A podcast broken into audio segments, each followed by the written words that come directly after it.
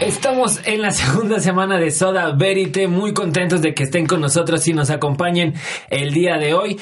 La primera semana tuvo una muy muy buena respuesta, estamos muy contentos por ello, creo que llegó a lo que esperábamos y sabemos que vamos a ir creciendo mucho más. Saludo a Ato y a Eddie que ya están con nosotros aquí tras los micrófonos, muchachos, bienvenidos. Muchas gracias mi queridísimo Mark. Una semana más, Eddie, de esto que es Soda Verite. No, pues gracias a Mark, hola, ¿qué tal a todos? Gracias por invitarnos otra vez, Mark, y pues hablar de lo que más nos gusta a los tres, ¿no? Que es cine. El cine, la tele y es lo que se va a estar eh, tratando el día de hoy y este fin de semana fue un fin de semana que tuvo mucha actividad. Se estrenó la tercera temporada de Stranger Things, de la cual platicábamos en el primer episodio de Soda Verite, con lo que esperábamos que sucediera en la serie, como veíamos el tráiler, lo que habíamos visto de la primera y la segunda temporada. Y no sé eh, si se logró cumplir la expectativa que teníamos o eh, fuimos brutalmente decepcionados. Y también eh, estuvo el estreno a cargo de Marvel de la segunda entrega de Spider-Man con Tom Holland interpretando al arácnido. Spider-Man Far From Home. Everywhere I go, I see his face. I just really miss him. Yeah, I miss him too. I don't think Tony would have done what he did if he didn't know that you were going to be here after he was gone. Pues eh, yo los escuchaba hablar fuera de estos micrófonos cuando estaban viendo eh, la tercera temporada, estaban terminándola. Y yo sí quedé un tanto decepcionado. Quiero pedirle disculpas públicas a mi queridísimo Eddie porque me lo quise acabar aquella ocasión y tenías toda la santa razón. La verdad es que el contenido, el guion, no fue lo suficientemente fuerte para hacer de la saga, por lo menos igualar lo que fue la segunda temporada. Sabíamos que no iba a superar la primera, Mark. La lo primera es dijimos, insuperable. Era insuperable, pero ni siquiera le llega a los talones, por lo menos un poco, a la segunda temporada. Yo quedé frustrado por ver cosas más impactantes, cosas más sorpresivas o un guion mucho más sólido. Yo creo que ahora se invierten los papeles porque A ti sí te gustó, ¿verdad? A mí sí me gustó. Este, yo creo que es que sabes por qué a muchos no les gustó y a ustedes no les gustó, ya que hablé con ustedes fuera de estos micrófonos. ¿Por Es- qué? Cuéntanos, cuéntanos. Rompió la nostalgia y la esencia de Stranger Things, Sí. que eran los cuatro niños. Sí, Rompió esa, pero yo creo que ¿Separarlos es lo que consideras que fue el fracaso o lo que algunos consideran que no funcionara? Parte, parte, porque siento que a, a muchos no les gustó el, el guion, no les gustó la historia, cómo fueron desarrollándola. Yo te comentaba a Mark, a ti, fuera de micrófonos, que pues es que ya están en una nueva etapa los, los, los personajes. Están en la etapa de adolescencia. Que es doler, Que doler al crecer. Es lo que Sí. te decía hoy en la mañana, duele, e incluso se, va- se refleja en, en sus en su audiencia. Le está doliendo ver esa tercera temporada, no les gusta. Pero creo que en la adolescencia se tocan temas súper, súper X, como es el noviazgo, besos, la inquietud, las No son temas. X. Pero creo que eh, no están bien abordados, hermano. Sí, creo que eh, tú eras el que estaba de ese lado, del lado donde si el guion no es bueno y si el lunes o el día que nos viéramos en los estudios de Soda Verite no coincidíamos en que el guion era bueno y nos íbamos a centrar en, uff, hubo buenos efectos especiales, la nostalgia se está acercando más a los noventas, tenemos esta nueva eh, versión del Demogorgon que es eh, brutalmente más grande que lo que habíamos visto en otras ocasiones y que solo sean como, uh, flash a los 90, flash a los 80, este eh, punto de las referencias culturales me gustan, pero, y son tus palabras, son solo adornos. Mira, de- efectivamente no voy a decir que es mejor que la 1, no lo No voy lo a es. decir. Pero yo te decía hace unos días, si la separo de las dos temporadas pasadas y la veo como una única serie, me gusta. Me gusta, no, no voy a compararlas. Sí tiene muchos, cojea de muchos lados. Pero en realidad cumple, yo diría Sí. cumple. Cumple, no es la mejor, solamente cumple para la marca. Yo, yo, yo quiero también eh, comentar algo, tal vez sea importante, tal vez no, pero eh, el hecho de que esta, esta temporada siga abarcando obviamente la cultura popular de los noventas, ya en este caso, toda, toda la expectativa que nosotros teníamos acerca de, de cosas que eh, nos gustaron en los ochentas, porque muchos nacimos en los ochentas, o que vivimos o escuchamos de nuestros padres de los ochentas, ya, ya, ya no, ya no lo genera, ya no genera esta expectativa de poder hacerlo, de poder escucharlo, de poder verlo, e inclus- inclusive el crecimiento de los personajes, por ende, por obvia evolución del tiempo, eh, rompe figurativamente lo que yo esperaba de la serie. Yo pensé que podían abordar un poquito mejor el crecimiento de estos, pero sin duda creo que se equivocaron. Eh, eh, eh, el escritor, el guionista, el que, el que arma los diálogos, me parece que exageró un poquito en algunas cuestiones de diálogos, ya no es lo mismo, ya no lo pude ver como eso de, ay, me gusta, me gusta escuchar a los niños, eh, eh, Dustin se escucha simpático diciendo groserías porque tenía 6, 7, 8, Sí. 9 años, pero ahora que ya tiene 13, 14 años, ya no, ya no cae en una gracia específica, la verdad me cansó mucho escucharlos, ya no es lo mismo, me- ya no me gustó. Sí, creo que no fue abordado el crecimiento de los personajes en ningún nivel. Eh, me refiero no solo a ver este crecimiento como en cuanto a la edad, sino al crecimiento narrativo. Y uno de los principales y del que me voy a quejar por todos los tiempos va a ser el personaje de Joyce. Winona Ryder fue un punto clave en la primera temporada, lo mencionábamos en el programa anterior. Llevaba mucho tiempo sin hacer nada y fue una pieza clave en la primera temporada pero pasó de volverse la loca de las luces de Navidad a volverse la loca de los dibujos y en esta temporada es la loca de los imanes. Sí. Entonces no hay evolución en los personajes, no crecieron. Cierto. Para mí la tercera temporada tiene un 6 ganado, como, dice- eh, como decimos en México, de panzazo. Pues yo, mira, yo le, ya para, y si quieres ir cerrando, eh, yo le pongo siete. Mi único comentario para finalizar es, este tema es, es una mezcla de romance, comedia, es mucho más oscura que las dos pasadas, Sí, en muchos es, es ámbitos. mucho más Pese a que hay violenta, pasteles. mucha, mucha más visceral, o sea, se Sí. ve mucha sangre. Eh, sinceramente, como le dije la otra vez, la historia no me trascendió, me quedo con las referencias, me gustó mucho las referencias del cine que usaron ahora, Terminator, Jurassic Park, Jurassic Park. Eh, tuvimos también una referencia que para mí fue muy, muy padre verla, la de la, la mancha o la masa, como se Ujú. conoce en diferentes Blob, eh, puntos de la, eh, del planeta, The Blood, su título eh, original. Porque no se había visto, es una película que generó traumas en muchos infantes que Sí. la vieron porque no debían verla a la edad que la y es vieron. cine de culto, Es cine de culto, marca. sí. Pocos entendieron la referencia a, a The Blood porque no es tan popular, pero es una referencia en cine de culto con quien eh, yo vi esta serie a la referencia de Terminator, como no conocíamos bien el nombre del personaje y era un poco difícil recordarlo, quedó bautizado por nosotros como Russianator por el, el hecho de De eh, Rusia. esto, Rusia, que es importante mencionarlo. Está muy marcada la discrepancia Rusia-Estados Sí, Unidos, mucho. Pero bien abordada. Creo que no se cayó en la ofensa racial o en este punto de llegar se, a... se la pasan burlándose entre ellos sanamente. Sí, sanamente. pero también hay burla hacia Estados Unidos, entonces eso equilibra la balanza. ese mismo cameo, perdón, más que cameo, ese mis- esa misma referencia de películas que también abordaron el tema de la Guerra Fría, Estados Unidos y América, eh, me gustó también cómo lo hicieron desde el principio. Cada quien está compi- compitiendo con su con su tipo de portal. Eh, Sí. Eso me gusta porque a final de cuentas ellos están utilizando las armas que les daría la victoria para la Guerra Fría. Eso es importante, lo abordaron bien en distintas películas de los ochentas, de los noventas lo abordaron y te puedo decir algunas cuantas, pero eh, Stranger Things, eh, Stranger Things lo hizo, lo hizo a su forma y quisiera cerrar yo, en mi caso particular, diciendo que sí tiene un 6.5. Creo que lo 6.5. castigue mucho. Está, yo creo que está ¿Sí? bien, sí, está siendo generoso con la Son serie. un poco duros, muchachos. Algo que dolió mucho y yo sé que a más de uno le eh, dolió. Eh, Steve y Robin, no voy a decir más, eh, eso sé que dolió a, a muchas de las personas. Y la muerte de Smirnov. Así es. Entonces, eh, por eso también es parte de, de este 6. Pero pasemos a otros arácnidos temas. Spider-Man Far From Home fue una película que generó ruido desde que se lanzó su eh, tráiler.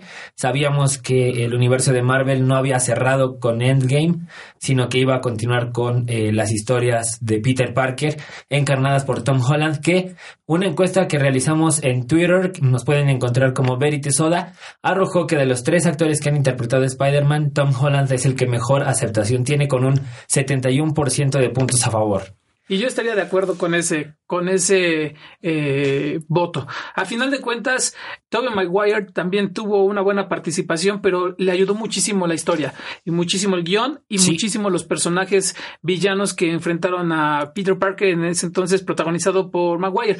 Pero en el caso de eh, Spider-Man, diría Luis, saludos mi queridísimo Luis, buen amigo, el trepamuros, me quedé con un sabor de ver algo mucho, mucho mejor.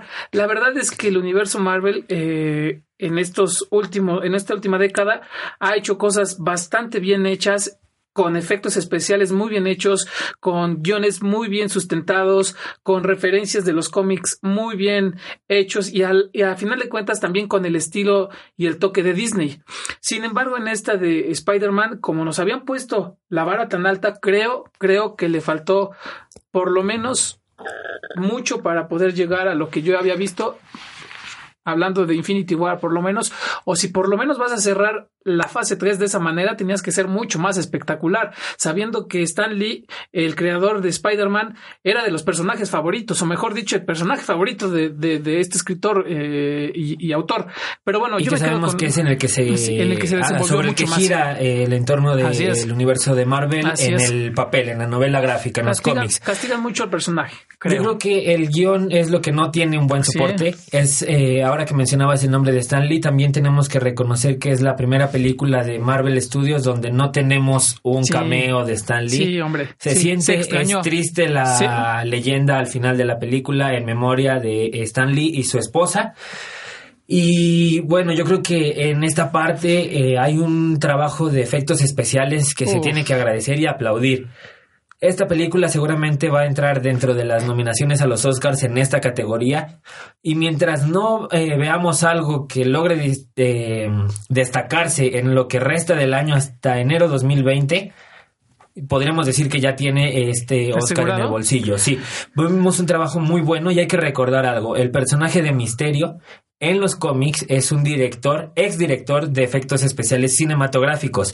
De ahí que el personaje no tenga superpoderes y se centre en esta parte del manejo de luces, los eh, drones que proyectan a estos eh, monstruos, los elementales, Elementales, claro. la forma en la que utiliza la destrucción y está yo creo que muy bien reflejada esta parte. Yo creo que es lo único que respetan de la esencia del personaje migrado desde los cómics, ahora trayéndolo a la gran pantalla. Pero algo que es muy cierto y agradecemos este apunte a nuestro compañero Luis Mora, un ilustrador muy bueno. Quitaron el sentido de la responsabilidad de eh, Peter Parker, donde no le importaba familia, amigos, eh, la posibilidad de relacionarse con MJ, porque su ahínco era siempre proteger al vecindario. Es correcto. E inclusive en esa responsabilidad que tenía Peter Parker para con la sociedad viene o de esa responsabilidad nace la frase de Mary Jane al decir ve por ellos tigre. Sí. Entonces, a final de cuentas, desapareces a Mary Jane completamente porque no hay un sentido de responsabilidad de Spider-Man que haga que deje a Mary Jane. Pero mi buen Eddie, perdón, ya te queda la palabra, hermano, disculpa. No, no, no, hermano. La verdad, pues creo que siempre soy el malo de la película. ¿Te gustó? Porque no, no, no, para nada. ¿No te Ah, gustó? bueno, Para nada. O sea, la verdad es muy floja la película. De verdad, tiene un villano que no le creo la maldad. No le, Le creo. faltó saña, sí. O sea, la verdad, mira, en Infinity War Thanos creo que creo que de toda la saga ¿eh? es el Dejó la vara alta en la maldad. es el, Sí, el. Lord villano, o sea, el macho alfa de, de estos personajes. Este sí es súper, súper, a veces hasta pienso súper inútil, o sea, porque no, no refleja ni, ni la astucia ni la inteligencia para enfrentar a Spider-Man. Pero bueno, o sea, al final de cuentas, siento que incluso, mira, voy, voy a decir algo, pero a ver si no me, no me, no me matan por esto. Adelante. Creo que esta película la podemos desaparecer del universo de Marvel y, no, pasa, nada. Y no de afectaría en ninguna no forma, ¿no? Estoy de acuerdo. No aporta nada a la historia ni antes ni después Exacto. de eh, Infinity War o Endgame, que son como que el punto donde todo se junta y O sea, culmina. Muchos esperábamos qué pasaba, des- gran porcentaje pensaba en qué pasa después de Iron Man, ¿no? ¿Cuál va a ser su legado? Yo creo, yo creo que por eso yo fui a verla. O sea, ¿qué pasó después de que Iron Man se murió? De que todo este, este, después de Endgame, todo el universo cómo quedó acomodado. Y no, o sea, se centra más en lo que ustedes decían de, de deslindarse Spider-Man de sus responsabilidades, de, de- yo creo que se centró más en disfrutar. Obviamente hay un conflicto o lo que sea, ¿no? Todo lo que sabemos de un guion. Pero no, no, no me dejó nada. No aportó nada. No crees en la historia. No, no Yo creo que algo que mencionas es esta parte donde tratan de hacer a Peter Parker más humano, centrarlo en su entorno de, ok, tienes 16, 16 17 años, años, claro. entonces, aunque tengas la responsabilidad y la carga del mundo sobre tus hombros, tus hormonas te dicen que no puedes estar ahí, que tienes que estar eh, con tus amigos, que tienes que estar tratando de conseguir eh, que la chica que te gusta se fije en ti. Y esa es tu única prioridad, que el mundo se desbarate si puedes. Y eso lo vemos cuando eh, entrega Edith a Quentin Blake slash Misterio. But this is my responsibility. Saving the world requires sacrifice. Sometimes people die. Y algo que hay que apuntar es que este aspecto de que Misterio se mostró muy blando durante toda la película es muy cierto. Ni siquiera cuando se revela que es este personaje malo, pierde esta simpatía que tuvo. Porque al principio sí está muy padre, ¿no? Que sea un personaje simpático con el que puedas familiarizarte y digas, ah, qué chido que está alguien con quien él eh, va a poder como seguir teniendo una mentoría que lo lleve a crecer y demás. Pero ya luego se revela su verdadera identidad, sus propósitos y no se hace malo. Creo que hemos visto a Jake Gyllenhaal interpretar otros papeles donde tiene como que más esta eh, garra de ser malo o de tener eh, coraje o furia. Un personaje donde no es malo, pero sí vemos esta fuerza, este empuje, esta mm, eh, enojo, espíritu de venganza es precisamente The Revenge, una película donde interpreta a un boxeador que pierde a su esposa. Sí.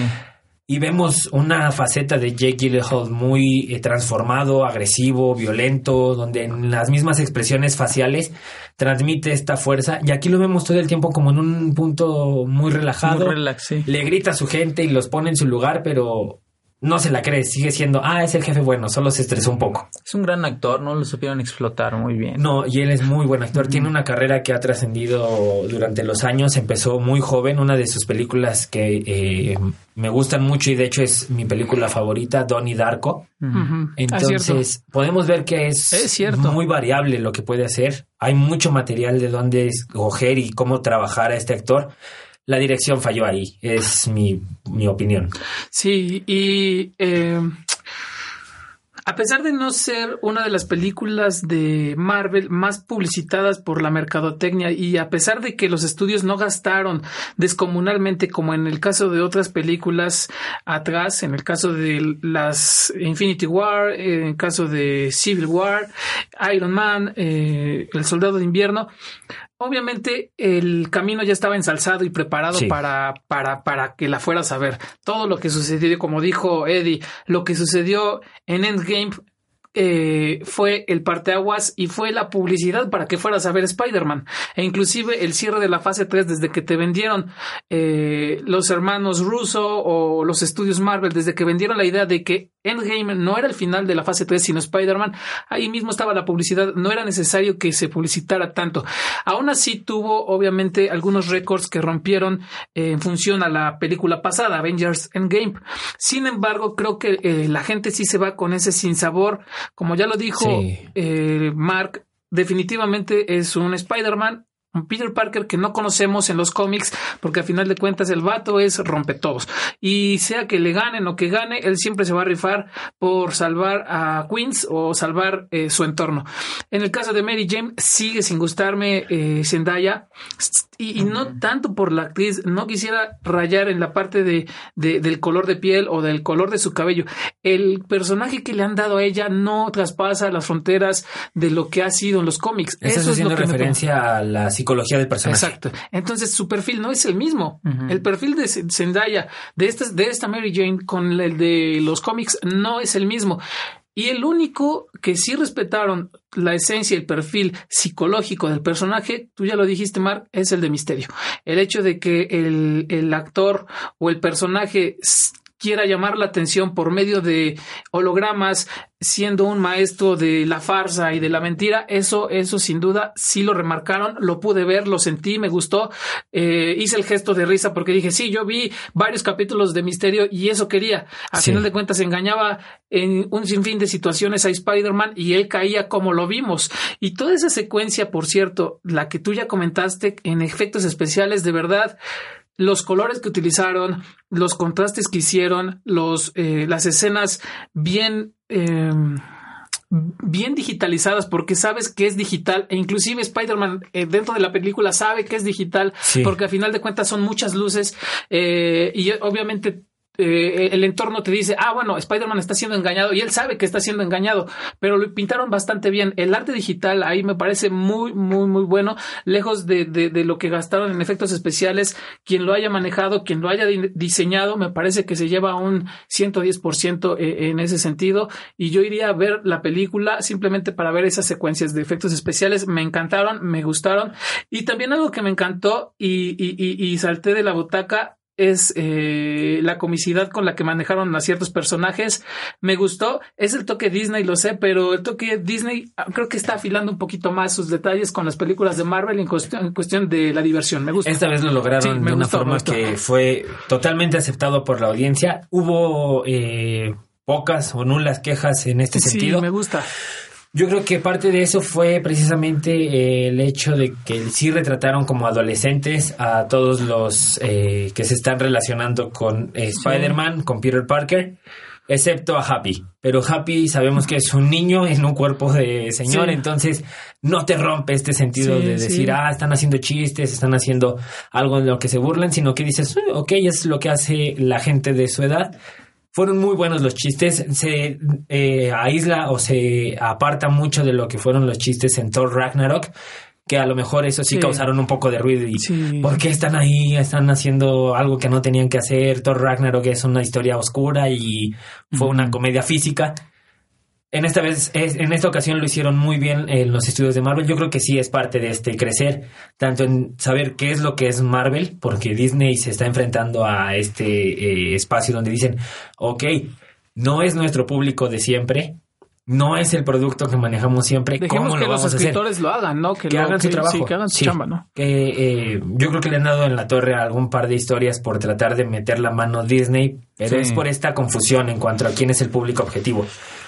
Esa secuencia que describes es yo creo que la mejor de la Sí, serie. Buenísimo. Hasta, hasta ahorita que lo dijiste, yo todo el tiempo era, me quejé un poco de esa historia porque hay un punto donde muchos Spider-Mans le caen encima Sí. a Spider-Man. Sí, sí, sí. Y dije, ahí se ve un poquito el CGI, como que me sacó, porque durante toda la película el CGI fue muy bueno, Muy no bueno. se nota, no Muy, te saca de estar en esta bien. inmersión de la experiencia de lo que es el cine.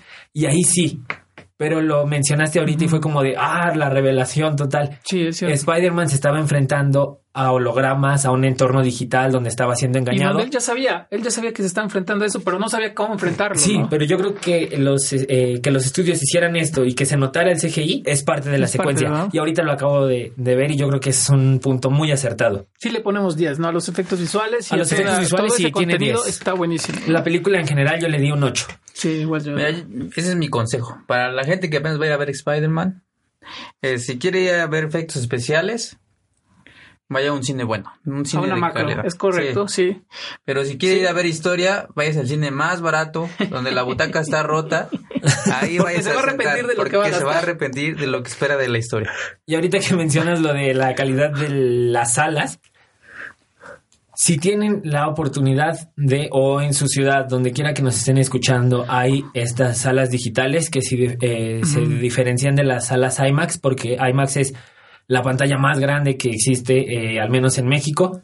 Son pantallas análogas, hay otro tipo de pantallas con otra tecnología, cambia de nombre dependiendo de la eh, firma de cines a la que pertenezcan pero son digitales. Yo creo que valdría más la pena en esta ocasión escoger la opción digital, que aparte tienen el audio Dolby Atmos de 64 canales, que ayudaría bastante a que la experiencia sea totalmente inmersiva.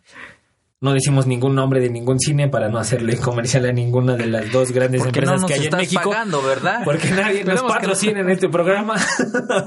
y yo creo que es eh, es palomera, es para ir a, a verla, disfrutarla y por currículum, como decimos muchas veces aquí en, en los estudios Verite.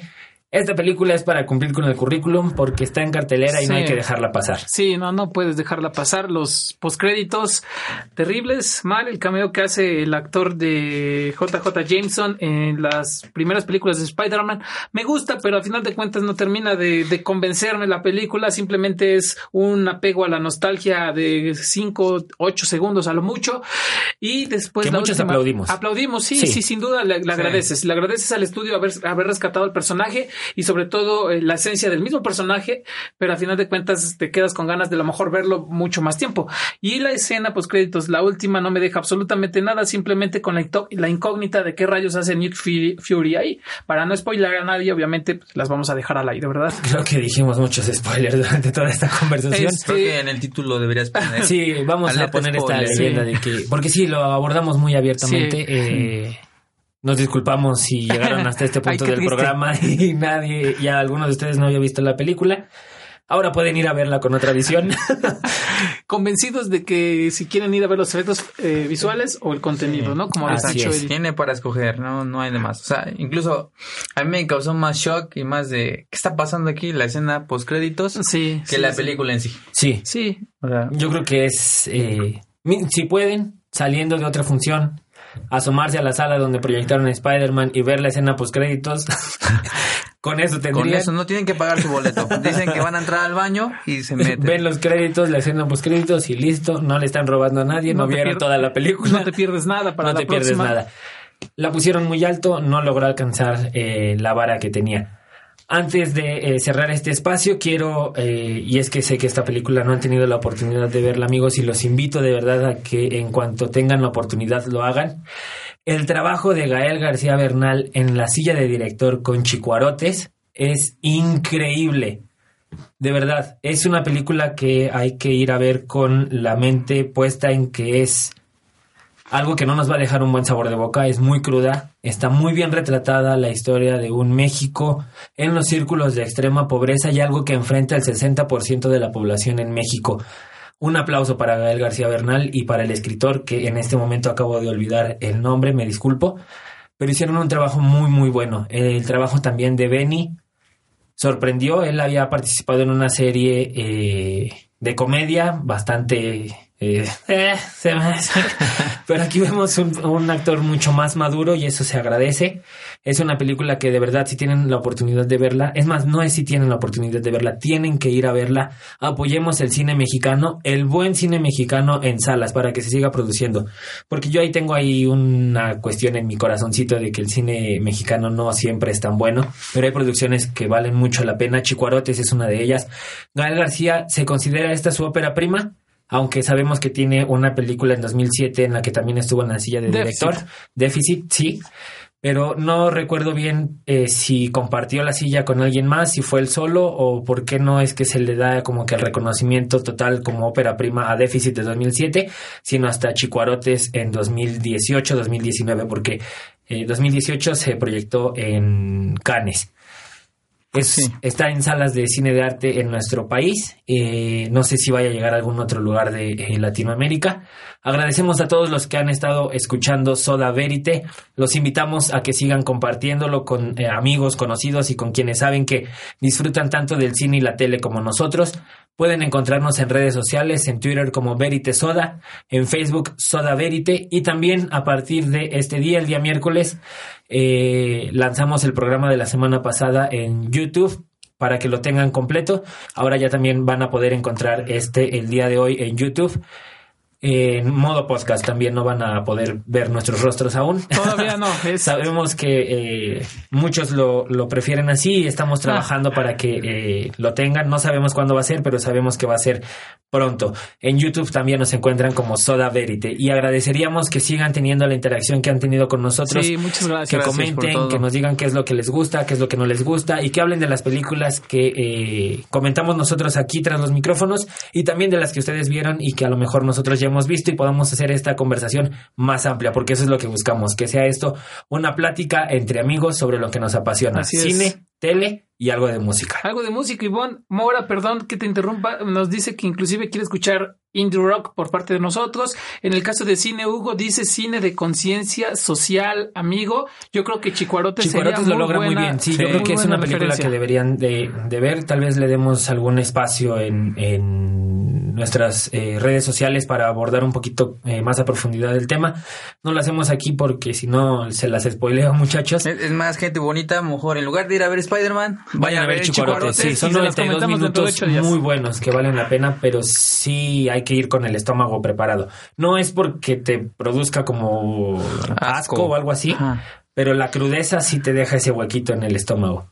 No gaste sus palomitas en baldes y le va a caer mal. Entonces, pues muchas gracias, Marco, otra vez por la invitación, amigo. Es un placer como, como siempre y también con el buen Eddie Olivares. Igualmente, gracias Mark, gracias Alex por, por este momento para externar nuestras opiniones y también para escuchar a la gente, que sigan comentando, díganos de qué hablar y estamos, somos todos oídos también para ustedes. Así es, esto es una conversación, una gran conversación, que no se detiene en este espacio tras los micrófonos, sino que sigue en redes sociales. Muchas gracias.